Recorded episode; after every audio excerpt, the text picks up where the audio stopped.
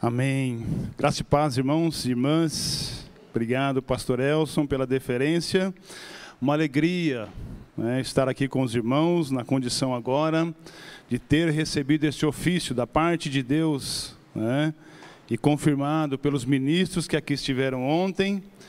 Me sinto bastante honrado em poder servir à igreja, servir aos irmãos, como sempre tenho feito, mas agora com esta característica diferente, né? Não aumenta em nada, irmãos, porque nunca fizemos sem a devida responsabilidade. Mas sentimos que é da parte de Deus, que é assim que as coisas devem ser. Nós somos uma igreja bastante sistemática, né? Mas isso é prudência, entenda isso como prudência e que Deus seja louvado por todas essas coisas, tá? Ah, eu quero agradecer então de coração a igreja que orou quero compartilhar com vocês a minha alegria, a alegria da minha família. É, ontem o culto foi bastante restrito por causa da pandemia, mas graças a Deus né, tivemos uma boa cooperação e tudo foi feito para a honra e para a glória do nosso Senhor Jesus. Tá? Então Deus abençoe grandemente a nossa igreja, que eu possa ser útil no ministério e na vida de vocês, para a glória do Senhor e para crescimento da nossa igreja, da palavra do Senhor aqui no nosso bairro. Amém? Eu quero agradecer também às pessoas que nos visitam, né? O Paulinho lá de longe, lá do Ceará, mandou quatro pessoas ali. O Paulinho, eu estou misturando aqui. Eu falei com o Paulinho porque a namorada dele está aqui, né? Obrigado pela sua presença, mas não é o Paulinho, é o nosso irmão Aleph, né? O Aleph que uh, uh, nos recomendou quatro pessoas que estão aqui nos visitando. Sejam bem-vindos, tá?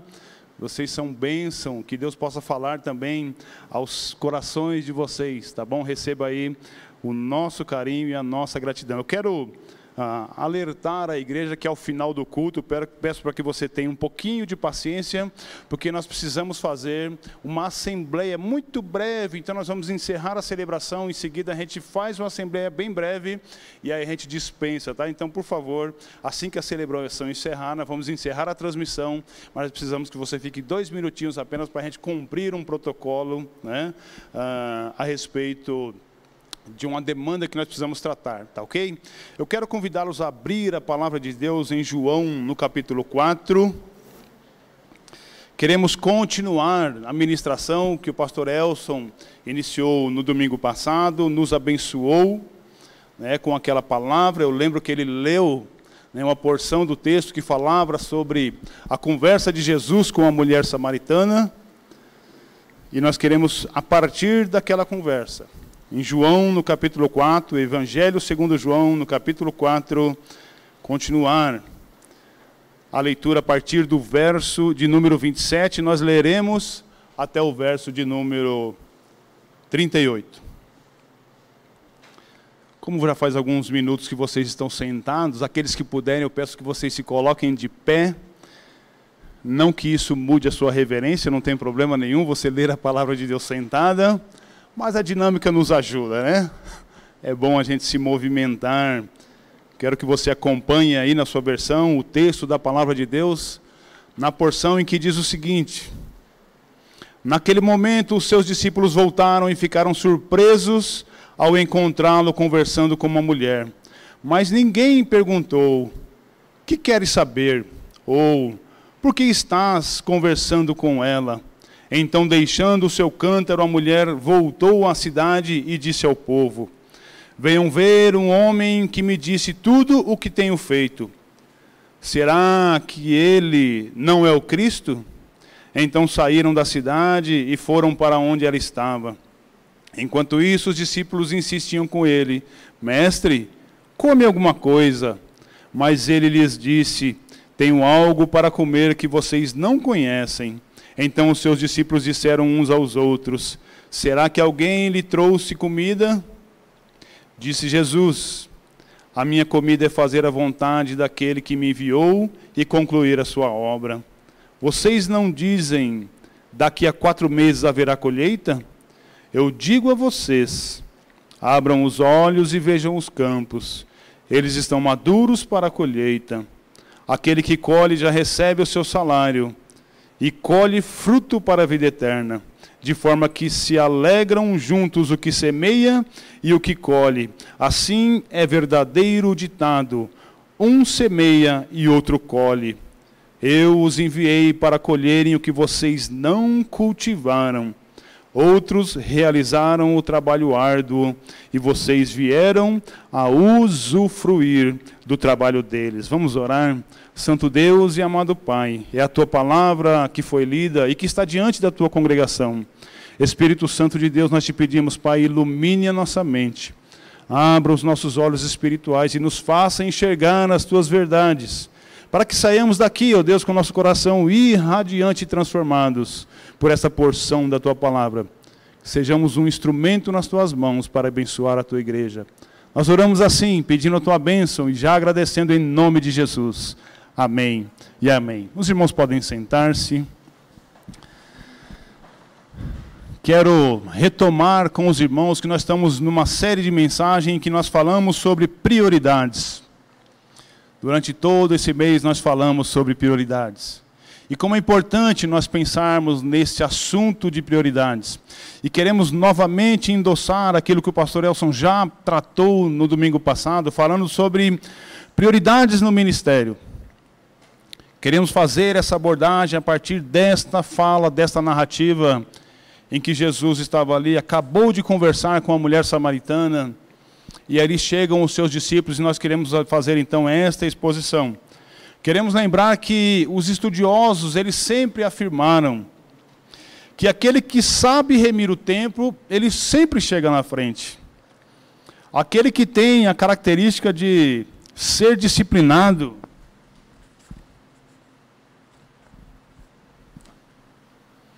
de ser disciplinado ou disciplinada e que é muito organizado ou organizada nas suas questões de planejamento, certamente vai se alcançar um sucesso maior naquilo que faz. E por que digo isso? Porque, eventualmente, nós podemos nos distrair no exercício do nosso ministério. Podemos nos perder, inclusive, no exercício do nosso ministério. E quando digo nos perder, é realmente porque o ministério ele está na ação com o objetivo de alcançar a missão. E eventualmente a gente se perde porque a gente às vezes dá mais valor para a ação e esquece que essa ação precisa nos levar para a missão. E esta missão não é a missão da Igreja Batista do Jardim Guatemi. Não é a missão que um instrumentista, por exemplo, pode ter de ensaiar e dedilhar as suas canções. Que coisa linda esse louvor que nós cantamos hoje. O céu desceu aqui na terra, não é lindo? É maravilhoso, né? A gente poder louvar e entrar na presença do Senhor, cantando e louvando e salmodiando e ouvindo a palavra pregada através dos instrumentos e da voz desses irmãos que tão bem se prepararam. Mas o fato é que a gente eventualmente pode se perder, porque por mais que a música tenha essa capacidade de nos transcender do local em que nós estamos fisicamente presentes, ela pode nos levar para um outro lugar. Nós podemos também facilmente esquecer que tudo isso só é válido se ele estiver no centro da vontade de Deus. Então a nossa missão, ela não pode em momento algum estar desfocado da missão de Deus.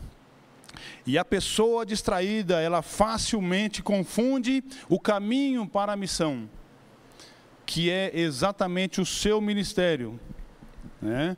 com a missão em seu caráter objetivo a sua meta ou a sua razão principal de caminhar em direção a algo não pode desconectar-se daquilo que é o seu ministério e nem do objetivo desse ministério, porque você recebeu um ministério, você recebeu algo da parte de Deus, para que em recebendo isto você possa servir a esse Deus.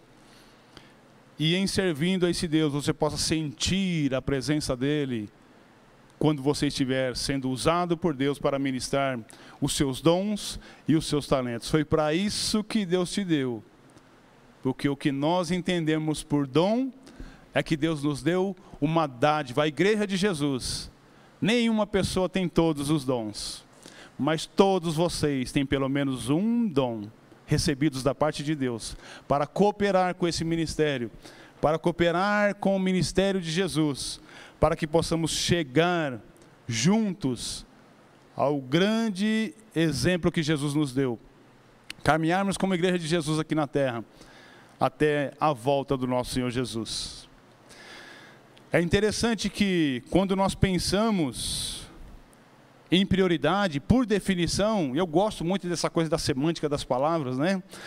E por definição, prioridade significa a condição do que é primeiro. Óbvio, quando você fala vou priorizar, você fala que vai colocar uma coisa na frente de outra. Não pode ser de outro jeito, senão não seria prioridade. Mas o interessante é que, dentre essa característica de colocar algo na frente, uma coisa de outra, você tem também um aspecto de tempo, de ordem e de, de dignidade. Eu vou repetir: tempo, ordem e dignidade. As coisas são classificadas dessa forma, por isso que nós as priorizamos. E a nossa vida não para, a gente não consegue desconectar a nossa vida do mundo para viver as prioridades do reino de Deus. E é um exercício para cada um de nós viver no mundo contemporâneo sem permitir que este mundo nos consuma, de modo que nós não cheguemos a esta prioridade no nosso ministério. Daí a importância de nós considerarmos a questão da distração. O contraponto é justamente esse, porque o ministério ele significa é, exatamente a realização de uma tarefa. Quando nós pensamos em ministério, olhe para você, para o que você está fazendo, ou olhe para a missão que você recebe lá no seu trabalho, lá na sua escola, lá na sua família, e veja se a sua missão, se o seu, aliás, não a sua missão, se o seu ministério lá não está diretamente envolvido com tarefas. Se você é mãe, você precisa se organizar para acordar e se você é do lar, porque você pode ser uma mãe que não é do lar, você tem uma vida que você trabalha tanto em casa quanto fora. Mas em sendo uma mãe que está dedicada exclusivamente aos cuidados do lar, você sabe que precisa levantar, se organizar, organizar toda a casa, se preparar para o café, se preparar para fazer o café, se preparar para o almoço, desfazer o almoço, se preparar para o café da tarde, e você vai numa sucessão de eventos que é o seu ministério enquanto mãe. Se você é um trabalhador, você chega no seu emprego, você sabe que existe uma sucessão de eventos em que você precisa realizar, porque aquele é o seu ministério, que vai render para você alguns trocados. Por isso que você tem que ser disciplinado. Por isso que não pode faltar no trabalho. Se você faltar, é descontado da sua remuneração, porque você foi comissionado em um ministério. E você faltou com aquele ministério. Você não realizou a tarefa, você se propôs junto com o seu patrão: olha, patrão, eu vou fazer isso, isso, isso. E por conta disso você vai me pagar aquilo. Vocês acordaram isso. E a nossa vida é assim. Então, este contraponto de ministério é exatamente porque nós chegamos diante de Deus com tarefas a serem realizadas uma obra, uma atividade, né? enfim, mesmo que você seja comissionado por alguém, né? nós precisamos entender que isso que nós estamos fazendo, cada um de nós, na realização da nossa tarefa, está intimamente ligada com a missão da igreja. Por exemplo, quantas mães nós temos aqui que os seus filhos estão lá embaixo na salinha das crianças? Pode levantar a mão. Olha ali. Você não está vendo aí em casa, mas aqui nós temos algumas mães que só estão assistindo o culto aqui presencialmente porque existe um ministério sendo realizado com crianças, um culto específico para crianças. E quando nós olhamos então o tema prioridade no ministério, a pergunta que nós hoje esperamos responder é: você percebe que seu ministério está alinhado com a missão? Porque senão você pode estar se distraindo com esta atividade, com essa tarefa e totalmente desalinhado da missão. Isso é um problema seríssimo em que nós queremos olhar um pouco para essa cena e aprender um pouco com ela. Com este pano de fundo, eu quero dizer a vocês que todo cristão recebeu um ministério através da missão que Jesus recebeu do Deus Pai. Eu vou repetir e guarde isso. Todo cristão, toda pessoa cristã, recebeu um ministério através da missão que Jesus recebeu de Deus o Pai. Jesus ele sabia qual era a sua missão. O texto que nós lemos em João, no capítulo 4, especificamente o verso 34, ele diz: A minha comida é fazer a vontade daquele que me enviou. E ele não para por aí, não é só fazer a vontade. Ele diz assim: né, a minha comida não é, a minha comida é fazer a vontade daquele que me enviou e concluir a sua obra. A obra de Deus começou na criação. O homem inventou um tal de queda e ele se meteu em muitos problemas. Desde que o homem pecou, Deus vem tentando resgatar esse homem para perto de si. E ele levantou no passado profetas. E ele falou com esse povo através de profetas, através de juízes, homens que se levantaram sempre com a ideia de trazer esse homem para perto de Deus, e o homem por si só tem caminhado para muito longe de Deus.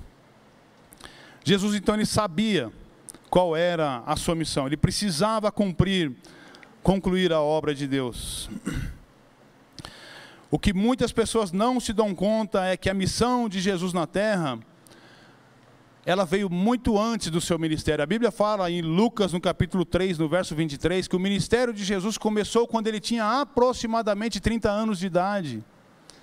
Esse era o ministério de Jesus, mas a missão de Jesus, segundo João 3, 16, que Deus amou o mundo de tal maneira que deu o seu Filho, para que todo aquele que nele crê não pereça, mas tenha vida eterna. A missão de Jesus era exatamente essa: cumprir um propósito de redenção na vida daquele que está longe do Senhor.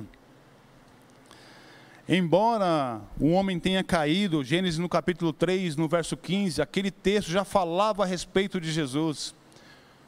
Quando Gênesis diz, né? A serpente, o texto está dizendo assim: porém, inimizade entre você e a mulher, entre a sua descendência e o descendente dela. Este lhe ferirá a sua cabeça, a serpente é Satanás. Em Gênesis há um prenúncio de que no dia do juízo final, Jesus esmagará a cabeça da serpente. E nós estamos acompanhando esse processo. Na nossa vida de ministério, nós vamos caminhando para esse tempo em que um dia isso acontecerá. E quando nós olhamos a figura de Jesus aqui na terra, nós enxergamos em Gálatas 4, no verso 4, na plenitude dos tempos, Deus enviou o seu Filho. Essa é a missão que Jesus tinha, mas o seu ministério não começou quando ele foi concebido no ventre da sua mãe. O seu ministério começou quando ele tinha 30 anos de idade. E quando nós olhamos, então, por que, que nós dizemos que o nosso ministério nós recebemos das mãos do próprio Cristo? Porque 1 Coríntios, no capítulo 8, no verso 6, nos diz: Para nós, porém, há um único Deus, o Pai, de quem vêm todas essas coisas e para quem vivemos, e um só Senhor Jesus Cristo, por meio de quem vieram todas as coisas e por meio de quem nós viemos. O nosso ministério veio das mãos de Jesus. Foi Ele quem passou a nós esse ministério. E se é dele que vem a nossa missão, o nosso ministério ele precisa ser profético, como profético foi o ministério de Jesus.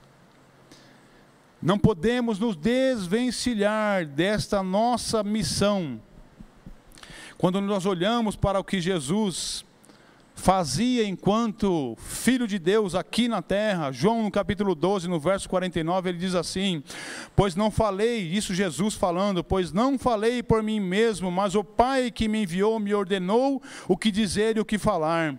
Sei que o seu mandamento é a vida eterna, portanto, o que eu digo é exatamente o que o Pai me mandou a dizer.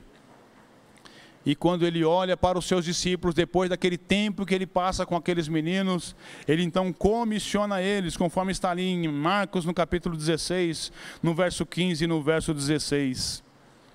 Disse-lhes: Vão pelo mundo todo e preguem o evangelho a todas as pessoas. Quem crer e for batizado será salvo, mas quem não crer será condenado.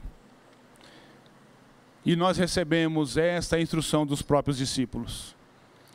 Quando em Atos, no capítulo 2, no verso 42, ele diz: E os discípulos perseveravam na doutrina de Jesus. E nós somos aquele que viemos a partir dos discípulos de Jesus. Estamos na missão de Deus, como discípulos, fazendo e cada um de nós exercendo o nosso ministério. Quando nós olhamos para o texto, isso fica muito evidente. E eu quero então entrar no texto e mostrar duas cenas que ali nos chamam bastante atenção. A primeira cena é justamente aquilo que está registrado ali no verso 27, eu quero reler com vocês. Naquele momento, seus discípulos voltaram e ficaram surpresos ao encontrá-lo conversando com a mulher, mas ninguém perguntou: Que queres saber? Ou por que estás conversando com ela? É interessante, Jesus, eh, eh, irmãos, que a missão de Jesus não era acabar com a segregação das etnias que acontecia. Por que, que isso aqui está acontecendo? Vocês há de lembrar que a própria mulher samaritana, ela diz assim, por que, que você pede de beber a mim que sou samaritana? Porque havia uma dissensão entre os judeus e os samaritanos havia uma discriminação de raças e Jesus não veio para por fim nessa discriminação. Algumas coisas nós precisamos entender. A gente quer que o mundo seja melhorado todos os dias. E todos os dias nós alçamos a nossa voz para que haja um mundo super inclusivo. Que a gente consiga acolher as pessoas da maneira como elas são, da maneira como elas têm a sua identidade como pessoa. Não tem problema nenhum nisso. Isso é reflexo do amor de Deus que nós recebemos e transmitimos ao mundo. Somos luzeiro no mundo para colocar luz no meio das trevas. E não tem nada de errado nisso. Mas você foi chamado não para mudar uma cultura.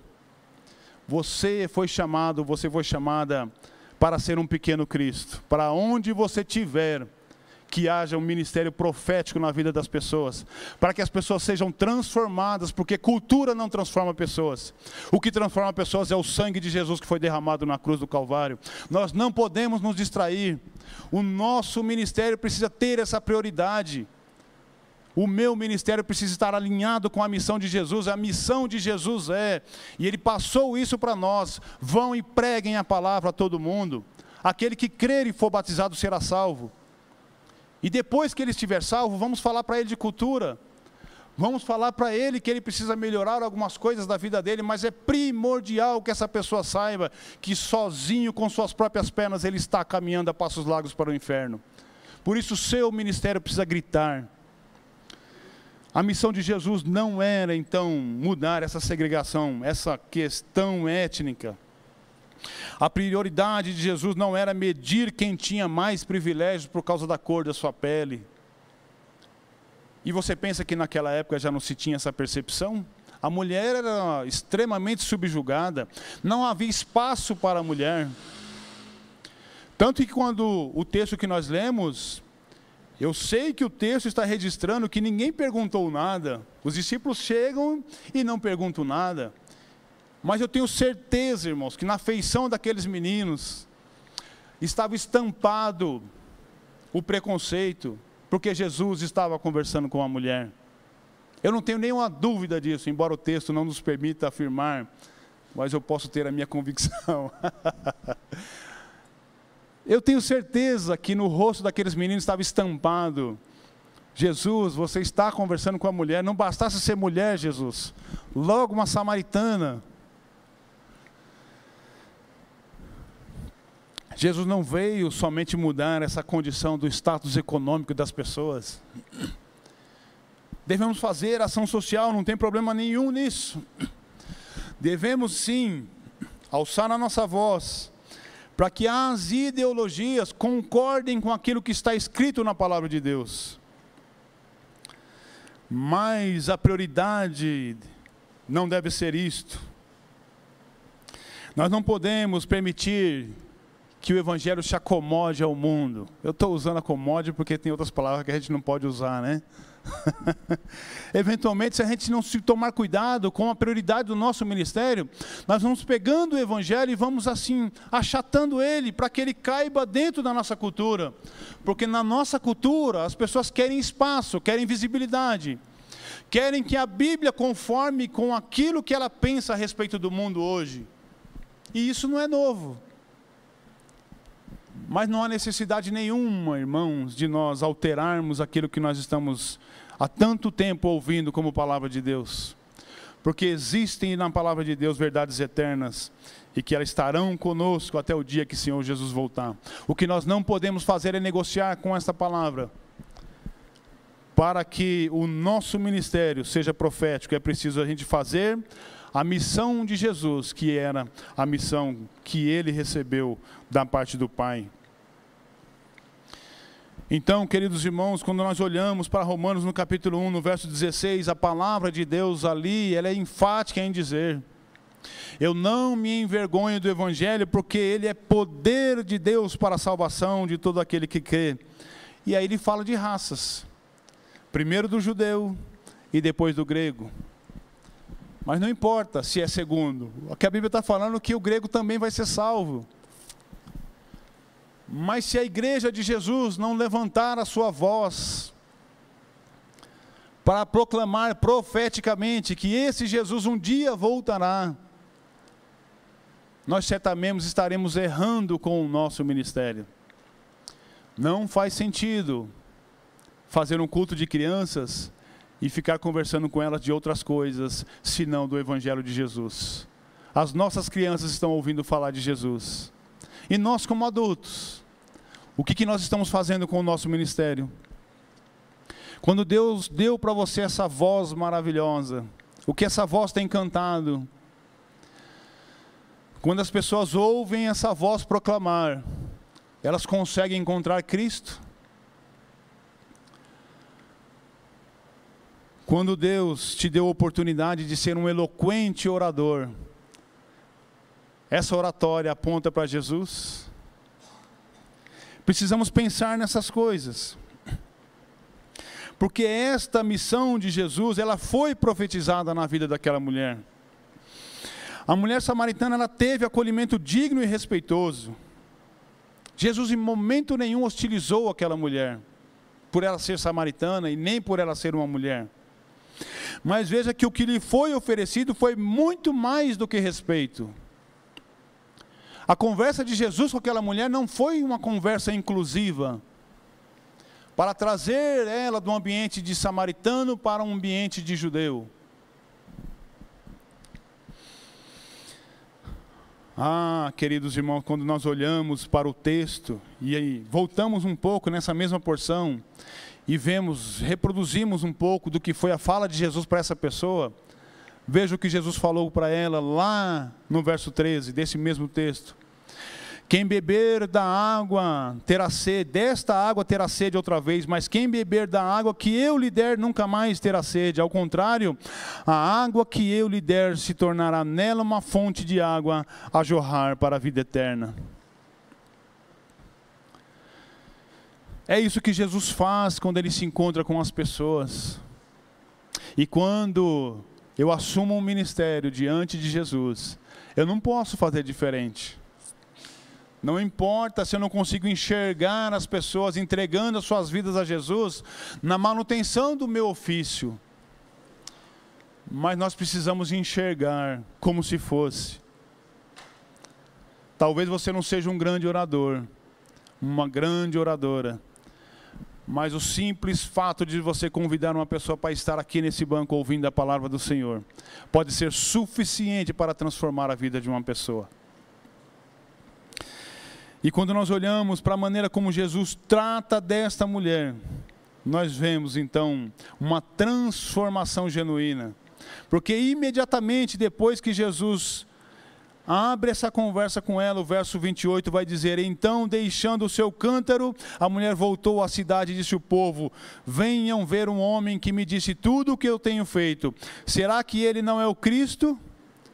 E aí, irmãos, e irmãs. Olha aí o que o texto no verso 30 está dizendo. Então saíram da cidade e foram para onde ela estava. Eu fico imaginando se essa mulher tivesse falado assim: Eu sou uma mulher samaritana. A conversa de Jesus com ela, alguns momentos antes, dizia o seguinte: Jesus conversando com ela disse assim: Vai e chama seu marido. Quantos maridos essa mulher tinha? Pode falar, quantos? Cinco maridos. Pensa o que é isso? Quem daria voz a essa pessoa? E ela simplesmente não olha para nada disso, ela sabe quem ela é. Diante da sociedade, ela está encolhida, porque ela é mal vista por aquela sociedade. Primeiro, porque é mulher. Segundo, porque já teve cinco maridos. Numa cultura extremamente machista, se é que eu posso assim dizer, em que a mulher não tinha direito nem à sua própria subsistência, ela precisava de um homem para garantir a sua subsistência, porque não havia trabalho para a mulher. E essa mulher simplesmente sai. E Jesus já tinha falado isso para ela, não era segredo mais para ela as suas mazelas. Jesus olhou para ela com misericórdia e acolheu empoderou essa mulher de um jeito tão intenso que ela sai correndo pelo campo e ela vai até a cidade. E ela chega na cidade, e ela começa a gritar, e ela começa a clamar, e ela começa a dizer: Venham aqui, tem um homem que está dizendo tudo o que eu fiz. E nós estamos há muito tempo esperando o Messias. Será que não é este o Messias? Será que não é este? Eu vejo que ele é um profeta da parte de Deus. Eu não sei qual foi o discurso que ela usou. O que eu sei é que a cidade parou e foi ver o que Jesus estava dizendo lá no poço. Isto é um ministério efetivo. Não é olhar para aquilo que você tem como deficiência, mas para aquilo que Jesus está te dando. Porque quando Jesus te deu esse dom, junto com ele foi a ação do Espírito Santo na sua vida, te capacitando para fazer aquilo que é sua vontade. Então, queridos irmãos, quando eu olho para tudo isso, eu vejo que prioridade no ministério, ele passa por esse crivo, pelo crivo do tempo. Veja que eu já dei o meu testemunho aqui de quanto eu sofri pelo lapso de tempo que eu teve, desde quando eu fui chamado até quando eu respondi. Mas isso é um mau exemplo. O bom exemplo é o exemplo da mulher samaritana Jesus acaba de dizer com ela, acaba de falar com ela, e ela sai da presença de Jesus. E a Bíblia é interessante que a Bíblia fala assim que ela deixou o cântaro ali do lado, e ela foi lá só para pegar água. E ela esquece e coloca como prioridade no seu ministério que ela acabara de receber de Jesus. Deixa o cântaro do lado e sai correndo. Aí acho que lá na cidade ela lembrou que tinha que buscar água, né? Deve ter voltado depois. Mas ela foi. Imediatamente ela foi. E eu fico imaginando que alegria quando Deus nos usa para fazer algo em prol do reino. Então o seu ministério não pode ser encolhido. Talvez você esteja como essa mulher, assim, ó, se sentindo envergonhada, porque já teve cinco maridos Talvez você esteja se sentindo excluída porque a sociedade não te vê como uma boa pessoa, por causa de coisas do seu passado, como essa mulher que tinha uma vida né, de troca de maridos intensa. Talvez o seu problema seja diferente, mas a sociedade olhe para você da mesma forma.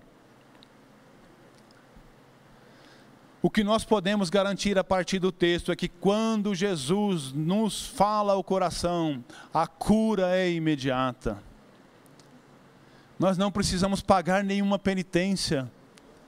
Não precisamos carregar nenhum vaso cheio de água para pagar a culpa do nosso pecado. Jesus imediatamente libertou aquela mulher. E ela sai saltitante como uma gazela. Agora eu estou ilustrando e já estou fantasiando demais. Mas eu fico imaginando, irmãos, como que é isso? Ela foi lá só para buscar água no poço e de repente ela esquece disso que era uma coisa terrena, larga o vaso lá e sai correndo para falar de Jesus. Olha, tem um profeta lá no poço. Nós não podemos, então, parar o nosso ministério por causa da nossa deficiência, por causa da nossa limitação. O tempo é primordial como um, um, instrumento de resposta. Se nós queremos ter um ministério efetivo, não podemos ter esse lapso de tempo. Deus está falando com você hoje, vai e faz aquilo que Deus está pedindo para você fazer. Você não sabe o que vai acontecer, mas você não tem nada para perder. O próprio Jesus disse que é Deus quem colocava na sua boca o que ele deveria falar. E nós temos hoje o Espírito Santo nos capacitando, dizendo tudo o que a gente deve falar. E às vezes ele toca no meu coração e toca no seu e você fica receoso. Você fica receosa, achando que não é voz de Deus. E começa a colocar um monte de dúvida na sua cabeça. Mas o que Deus diz para você nessa noite, esta é a voz de Deus que você tem ouvido. E é essa voz que você tem muitas vezes protelado. A sua tristeza muitas vezes vem disso. Porque nós temos um ministério de realização, mas não é realizado pelas nossas próprias forças. Como é lindo e maravilhoso quando nós chegamos lá no fim da caminhada e nós olhamos para trás e nós falamos assim: eu não tinha recurso nenhum para fazer isso. Isso foi obra e graça do Senhor Jesus na minha vida. Que bênção que é isso! A gente alçar a nossa voz e poder clamar com grande força, dizendo assim: Deus, o Senhor operou isto na minha vida. Através da minha voz, aquela pessoa foi agraciada com o Espírito Santo, ela foi consolada.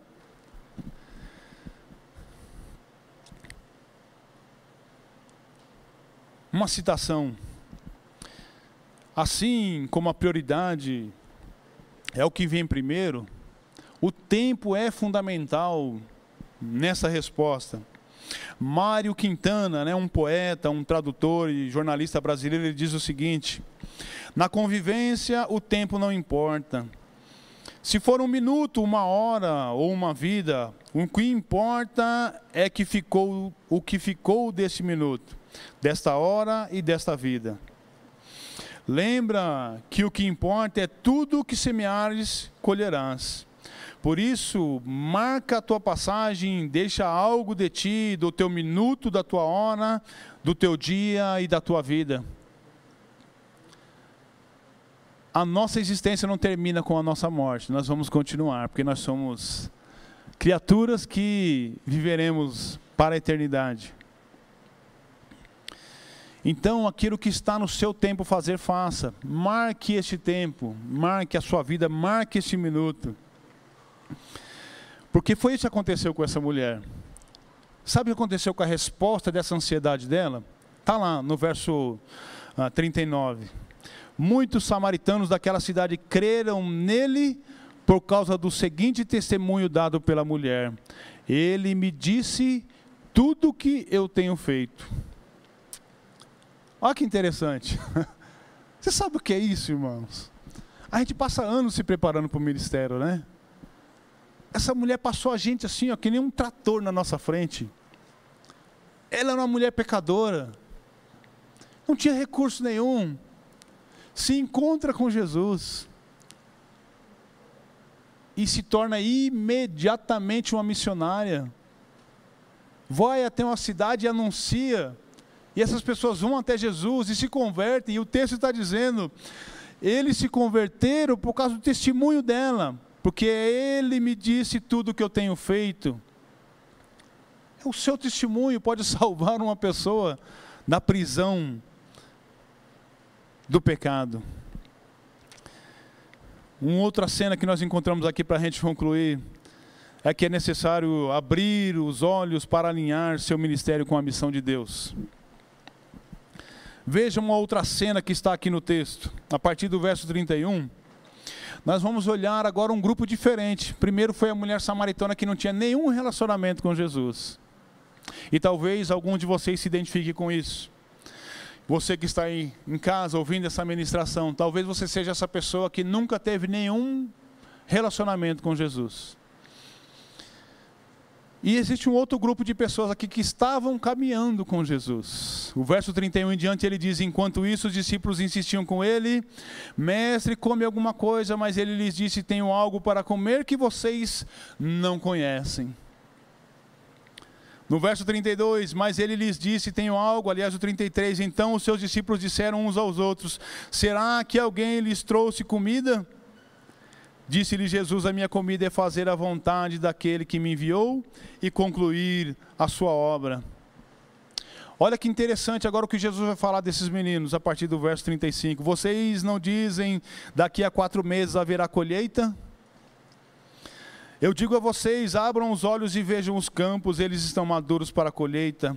Aquele que colhe já recebe o seu salário e colhe fruto para a vida eterna, de forma que se alegram juntos o que semeia e o que colhe. Assim é verdadeiro o ditado: um semeia e o outro colhe. Ele está falando exatamente de um ambiente de ordem e de dignidade. Pessoas que estavam andando com Jesus há muito tempo e Jesus vira para elas e fala assim: abram os seus olhos. Vocês estão olhando só para o aspecto da ordem natural das coisas. Vocês não dizem que a colheita já está há quatro meses de acontecer? E ele chama a atenção dessas pessoas, e é isso que eu quero insistir com você. Nós precisamos abrir a nossa visão e os nossos olhos espirituais e alinhar o nosso ministério com a missão de Jesus. Porque esta missão, Jesus abre os olhos daqueles meninos e imediatamente eles começam a pensar. Vocês falam que é daqui quatro meses, mas eu estou dizendo para você que os campos estão brandos. Está no ponto de a gente fazer a colheita. Irmãos, eu fico olhando para esse texto, quando ele vai no final, no verso 38, ele diz assim: Eu os enviei para colherem o que vocês não cultivaram. Então não é o seu trabalho, não é o meu trabalho, é a ação e obra do Espírito Santo trabalhando no mundo para transformar esse mundo. E tudo que ele pede para nós é que a gente passe com o nosso cesto e vá colhendo esses frutos e colocando dentro desse cesto. E eu quero fazer uma, criar uma figura na sua mente. Esse cesto é a igreja de Jesus. Precisamos colher esses frutos e trazer para dentro da igreja, para que esses frutos possam crescer diante de Deus e produzir novas sementes, virar uma semente, ser plantada novamente, e a partir dessa semente, que essa árvore possa produzir bons frutos. E sou eu e você que vamos fazer isso. Veja que cena, pessoas que estavam andando com Jesus. E Jesus precisou virar a chavinha. Mostrar para eles que, olha, não é daqui quatro meses, é agora. Mude a ordem de prioridade. Vamos pensar agora na dignidade que há no reino espiritual. Vamos colher os frutos que não foram vocês que plantaram. Nós somos igreja de Jesus. O Espírito Santo está operando na terra para transformar as pessoas. A palavra de Deus diz que é Ele que convence o homem do erro, do pecado e do juízo. E nós, como igreja, precisamos estar com nossos olhos abertos, com o nosso ministério alinhado com a visão de Jesus. Não é porque eu toco, não é porque eu limpo, não é porque eu evangelizo que eu vou fazer somente isso, mas eu preciso fazer isso pensando nesta missão de Jesus, de transformar o mundo. Ele mesmo disse: Eu não vim para julgar o mundo, mas eu vim para salvá-lo. E nós somos cooperadores com Ele nesse ministério que Ele recebeu.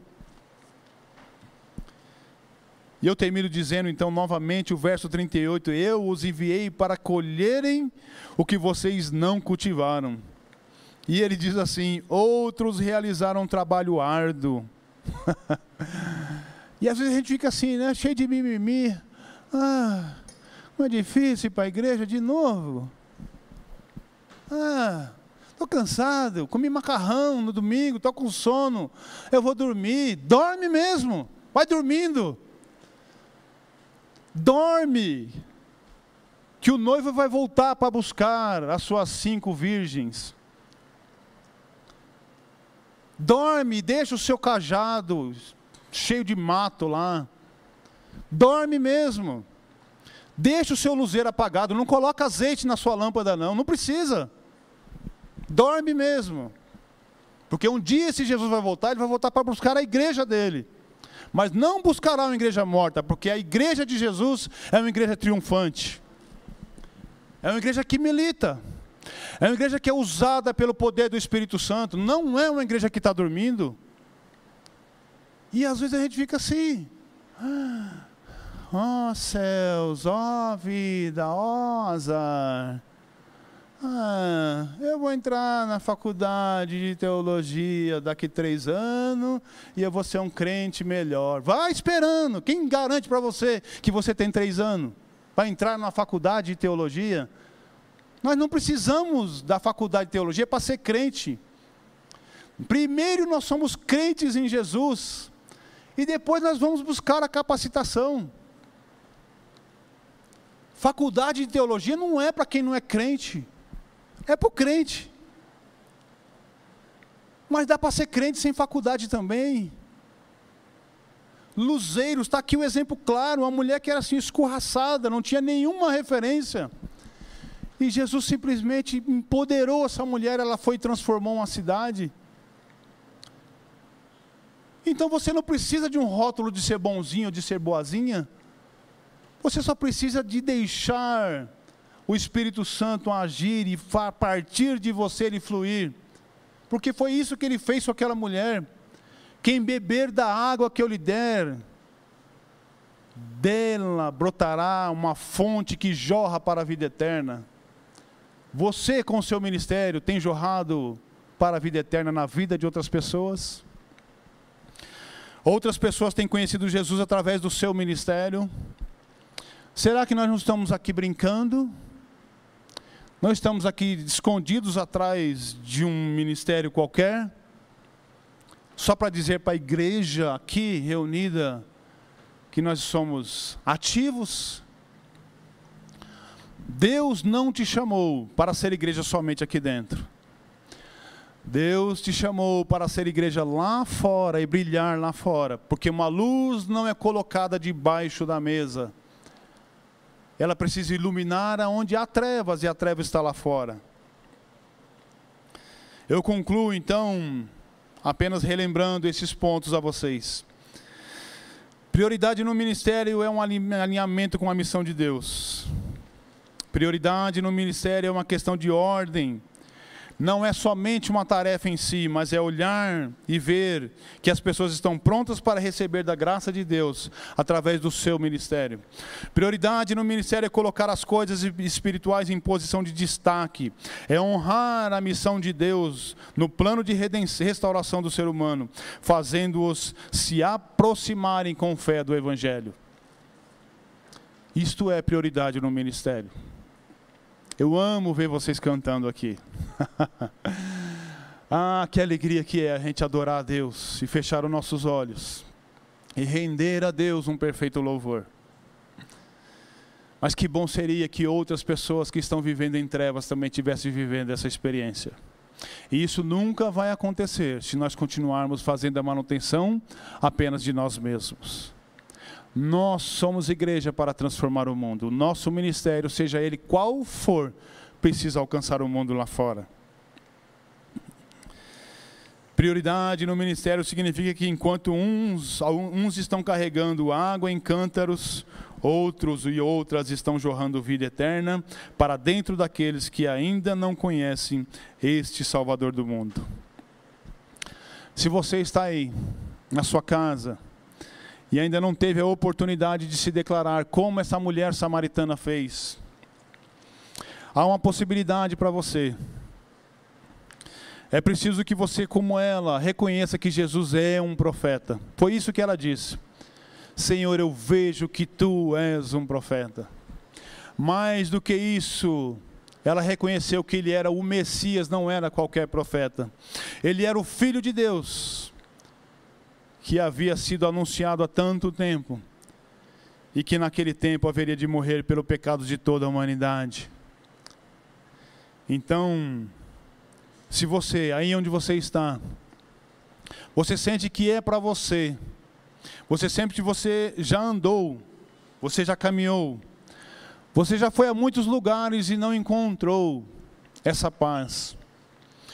Eu digo a você que essa paz está em Jesus. Essa paz ela é livre para te alcançar, não importa a maneira como você esteja.